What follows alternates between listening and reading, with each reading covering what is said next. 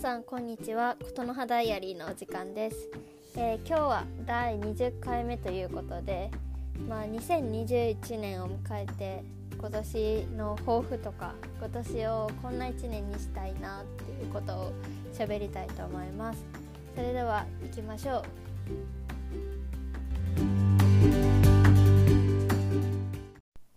う。で今年の抱負とかやりたいこと。なんですけどあそうほんまは前回のエピソードで話そうと思ってたんですけどこう2020年の振り返りが思ったより長くってこう今回分けました。でこう昨日前回、えっと、1年を振り返った去年を振り返ったんですけどその時に思ったのは去年はすごく今まで私が興味のなかったこうジェンダーとか性教育とかまあ、社会のことにすごく前よりアンテナを張るようになってで実際にたくさんの刺激を受けたと。でなんか今年はそれをこう実際に行動に移していきたい何か行動を起こしたいなっていう風に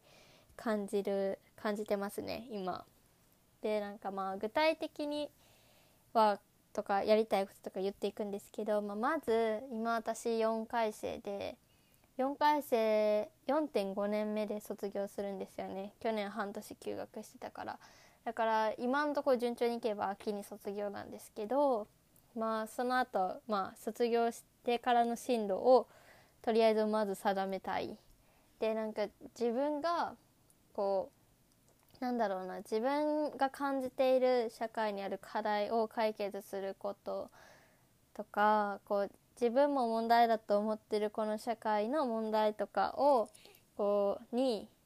是正していくことにエネルギーを割きたいと思っていて自分の人生の中でなんだろう仕事ってすごく時間とかエネルギーを割くものだけどそれは私も価値あると思うものに割きたいくって私はそれで社会を変えていきたいっていうふうに思ってるからなんかそのすごく共感できる組織に属せたらいいなっていうか頑張ってそういう組織こうに所属して仕事を通しながら何か納得感を得れたらいいなってなんかすごい曖昧な感じですけどなんかそれを思っていてまあ2021年まずはその卒業後の進路を見つけられたらいいなって、まあ、それは絶対見つけるぞっていうふうに思ってます。であとはなんか程よく自然を取り入れた生活をしたい。なんか自然を取り入れるっていうかあまりにこう自然を感じないと日々が続くとしんどいんだなっていう風に気づいたっていうか別に今まではそんな風に思ったことなかったけど、まあ、デンマーク行ったり去年の「Journey of Regeneration」に参加したりとかを通しの通してあなんか自然大事だなって思ったから程よく自然の中に身をぶっ込む機会を定期的に取りたいっていうこととかあとはあの2020年にすごくオンラインでたくさんの人と出会って仲良くなった子とかもいっぱいいるしなんか本当にこう普段のインスタとかでも全然対面で会ったことないけどよくコメントくれたりとかなんかお互い DM したりとか言う人が結構いてなんか本当にこう実際に会ったことないけどなんかすごいつながりを感じる人が何人かいるんですよ。で今年はその人たちに実際に会いたいなっていうのがすごくあります。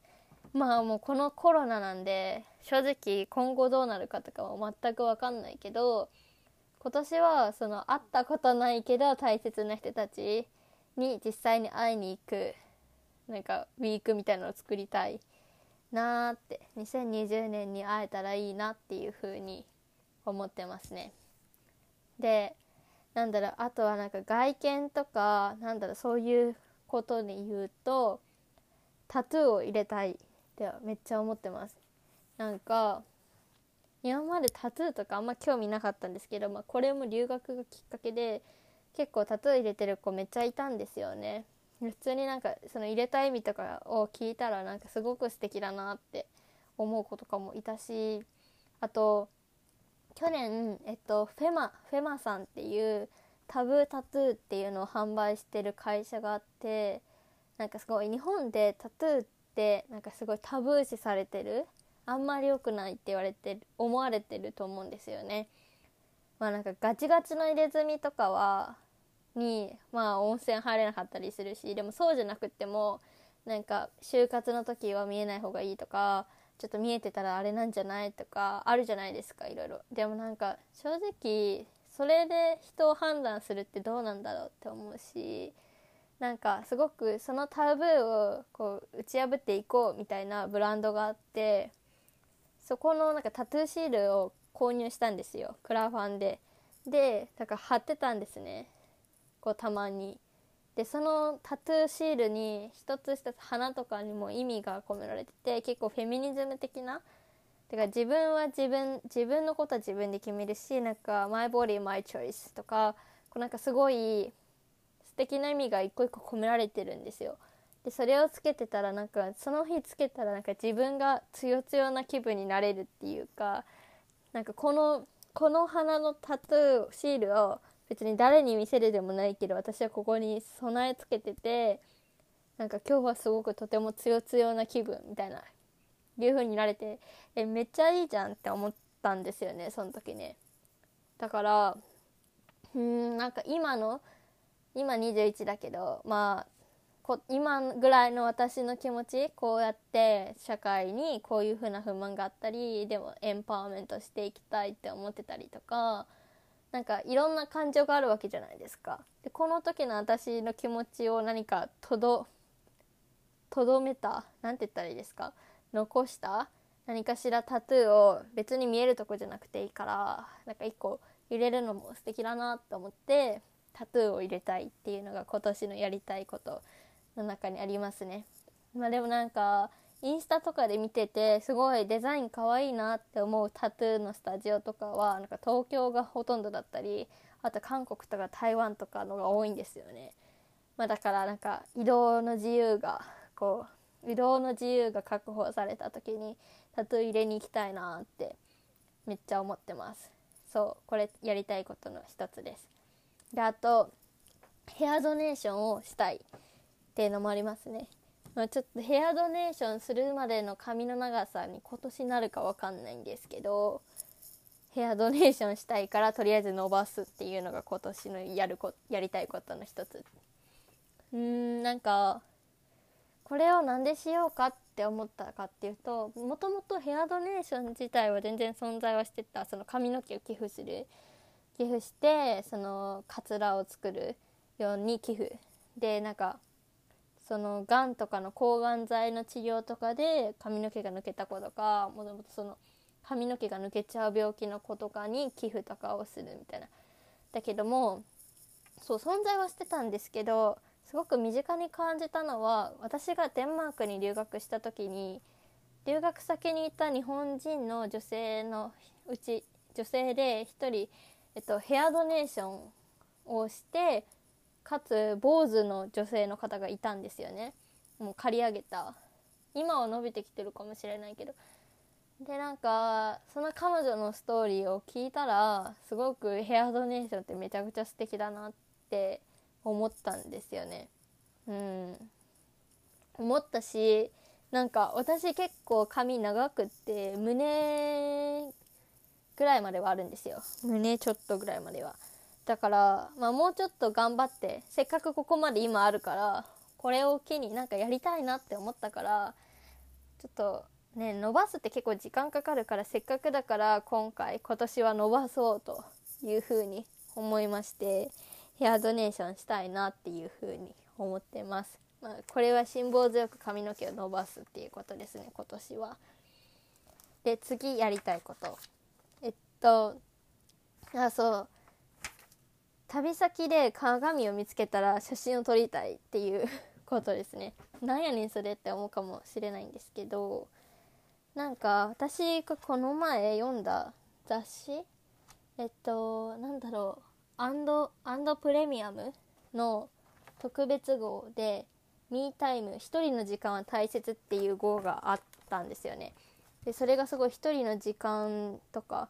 孤独との向き合い方とかなんかいろんな一人の豊時間の豊かさを知るみたいな自分と向き合うみたいな特集が組まれてる回だったんですけどそれ結構面白くってでその中ですごい素敵だなって思うこう人のコラムっていうかページがあってなんかすごいどっかのどこだろうカルフォルニアカルカルフォルニアかなんかに行った時の写真っぽいんですけどなんかフリーマーケットでその鏡を鏡の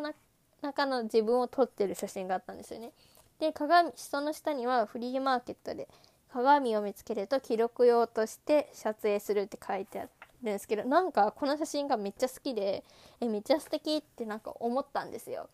で私毎年なんかビジョンマップっていうあの気に入った雑誌の写真とかフリーペーパーのやつとかを切り集めてビジョンマップっていうのを作ってるんですけど、まあ、それもこの絵も切り取ったんですけどなんかすごく惹かれるなって思った。でなんかだから私もなんかこう記録用に写真をあの鏡なんかいいなと思った鏡をを見つけたらそれの写真をそれプラスそれの中に写ってる自分を写真に撮ろうってなんか思ったんですよね。で今年はそれをコレクションみたいにできたらいいなって思ったししかもなんかちょうど私の中に重なったのは最近読んでる本「ジェンダー写真論」っていう本を読んでるんですけどあなんか一回話したかななんか99%のためのフェミニズム宣言の話か「もゆろ女の肖像」の話の時にちょっとだけ出たかもしれないんですけどなんかセルフポートレートについて。なんかポートレートはまあポートレートってあるじゃないですか写真とか自画像とかもそうだけどそのでこう誰かから撮られるっていうのはこうその人誰かからその撮る側の規範とかルールが自然と映し出されるっていうのがあってでなんか既存の芸術とかってすごくなんかこの男性社会のルールがこう現れてると。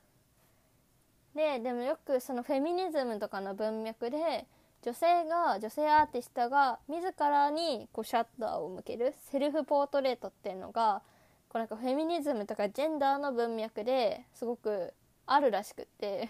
まだ読んでる途中なんでなんか全然こう自信を持って語れないんですけどなんかそので自分で自分に眼差しを向けるっていうこと。なんか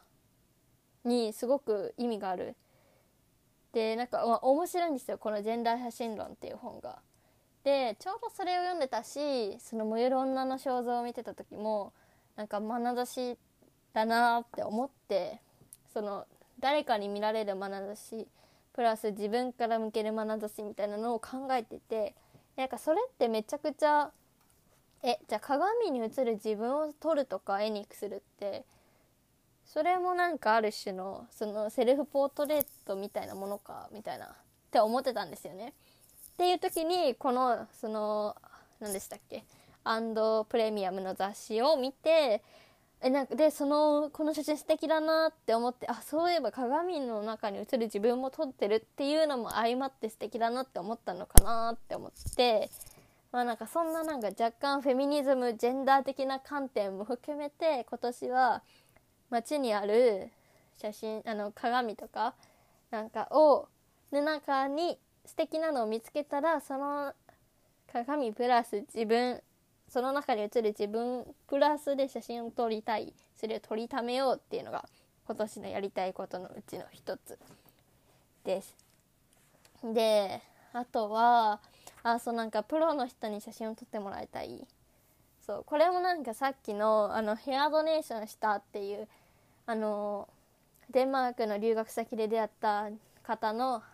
話聞いててえめっちゃそれ私も絶対しようって思ったうちの一つなんですけどなんか毎年プロの方に写真を撮ってもらうみたいでで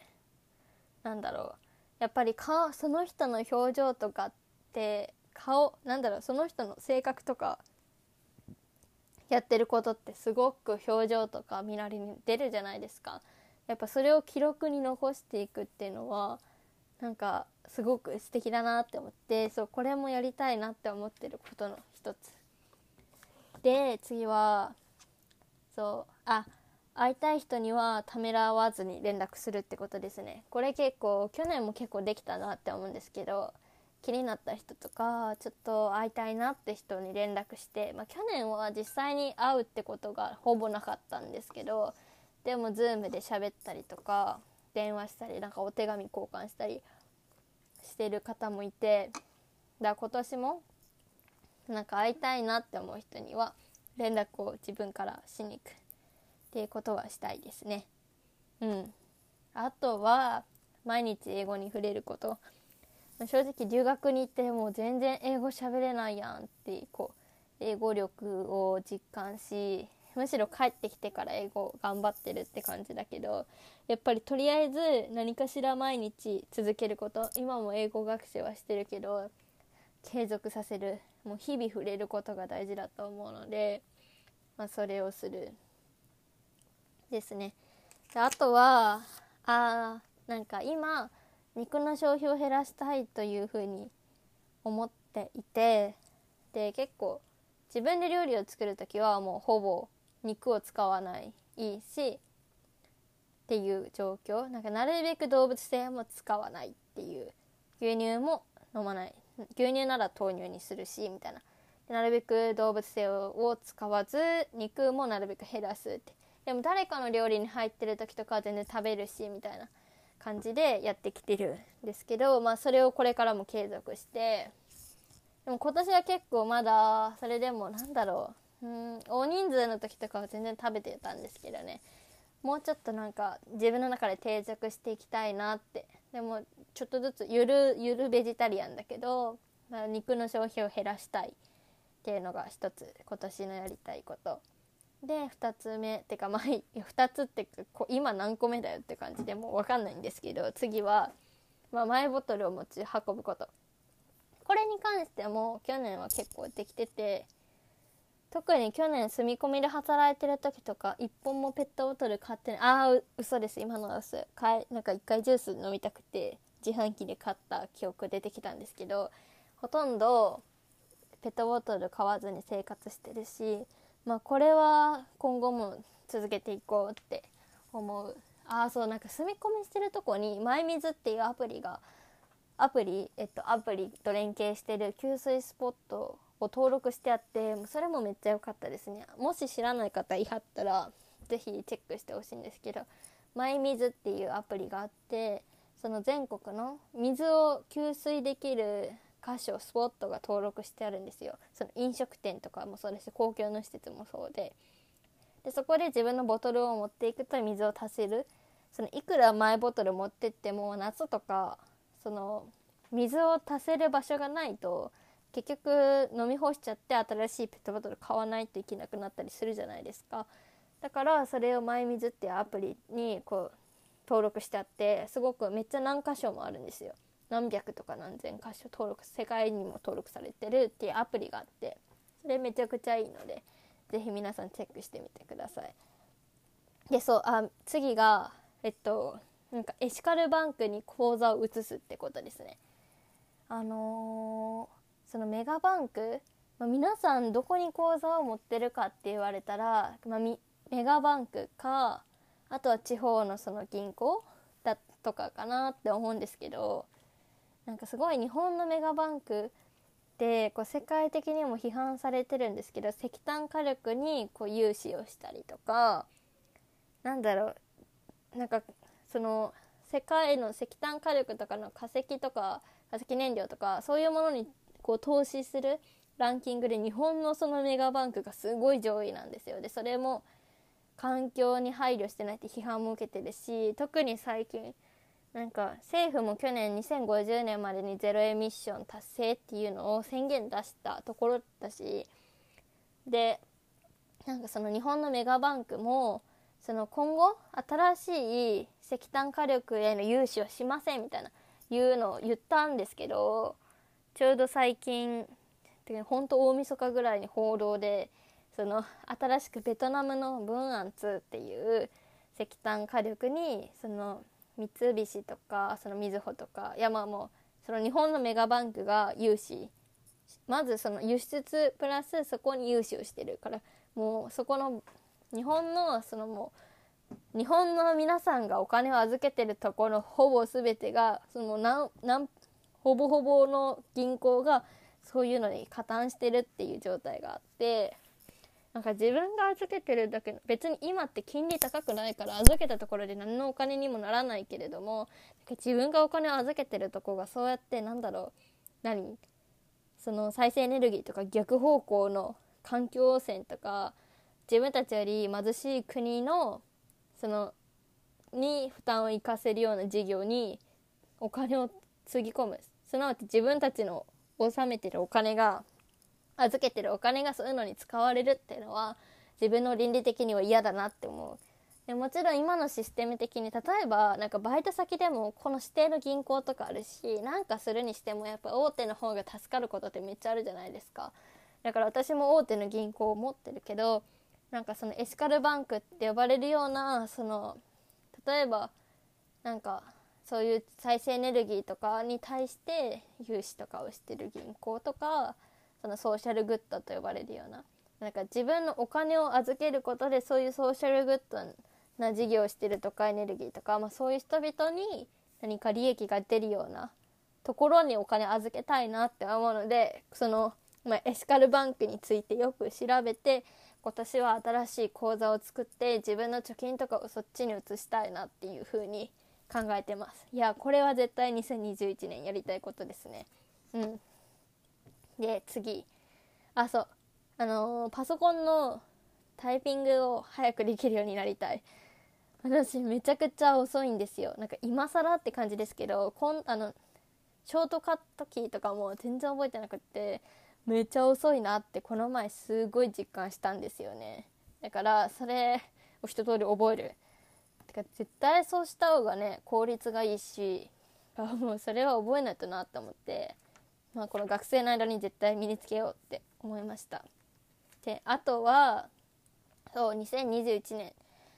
2011年から10年で東日本大震災から10年じゃないですか。で私東北に行ったことがないんですけどなんか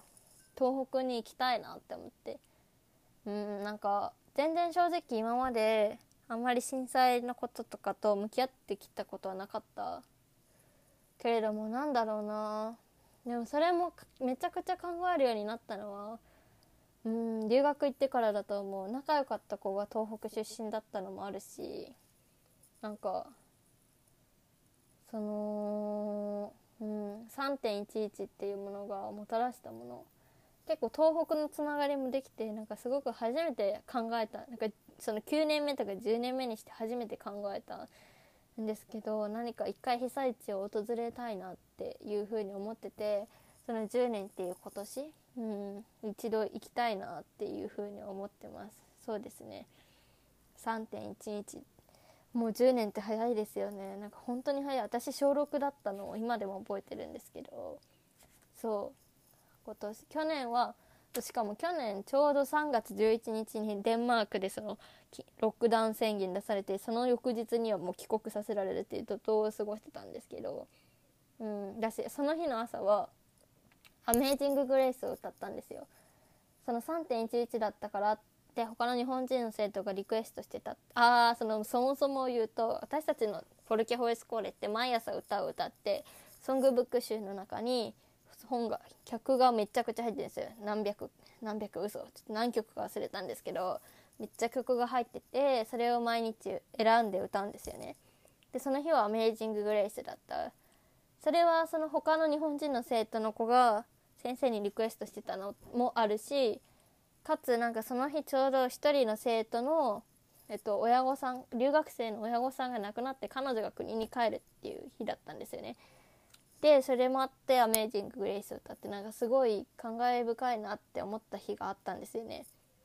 でその まあそんなことがあったけどその日の晩にロックダウン宣言やってよくもう次の日には帰国みたいなんで怒涛だったんですけど、まあ、